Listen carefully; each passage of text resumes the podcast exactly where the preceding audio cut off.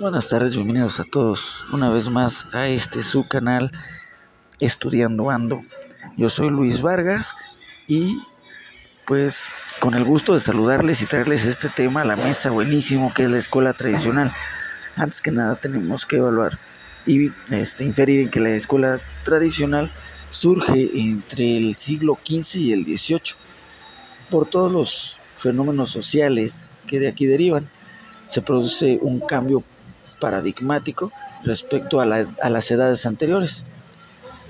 Aquí se muestran ideales de progreso, una nueva estructura social y nuevas miradas hacia el mundo que se expandía.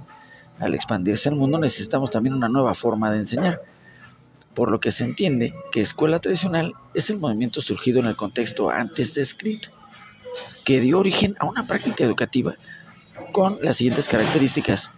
Es metódica, es ordenada, es enciclopédica, es verbalista y ojo en esto que voy a decir, es magistrocéntrica.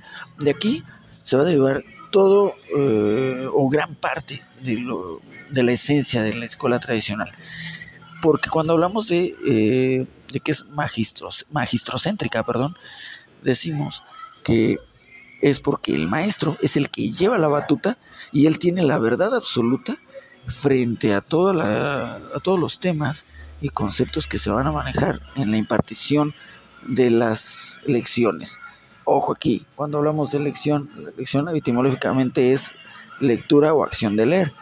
Pero la lección en la escuela tradicional es el conjunto de normas y acciones perfectamente combinadas para formar una aptitud y un aprendizaje que no sea agobiante y desgastante para el alumno. Asimismo, desde mi percepción, leyendo pues las aportaciones de Snyder, concluyo que en este tipo de escuela el alumno tiene un mundo que es de total misterio para él.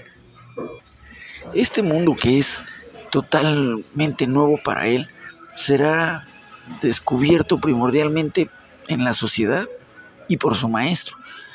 El maestro tendrá una verdad absoluta y es ahí donde podemos encontrar que la eh, la educación tiene que ir de lo más facilito a lo más difícil, para que no le sea agobiante al mismo, al mismo alumno que está entrando a un mundo en el que le van a llover conocimientos por todos lados. Entonces, la, la esencia de la educación y la escuela tradicionalista es justo eso, que se lleve un orden programático, metodológico y estricto del aprendizaje teniendo en la cabeza pues al profesor, que tiene una verdad absoluta.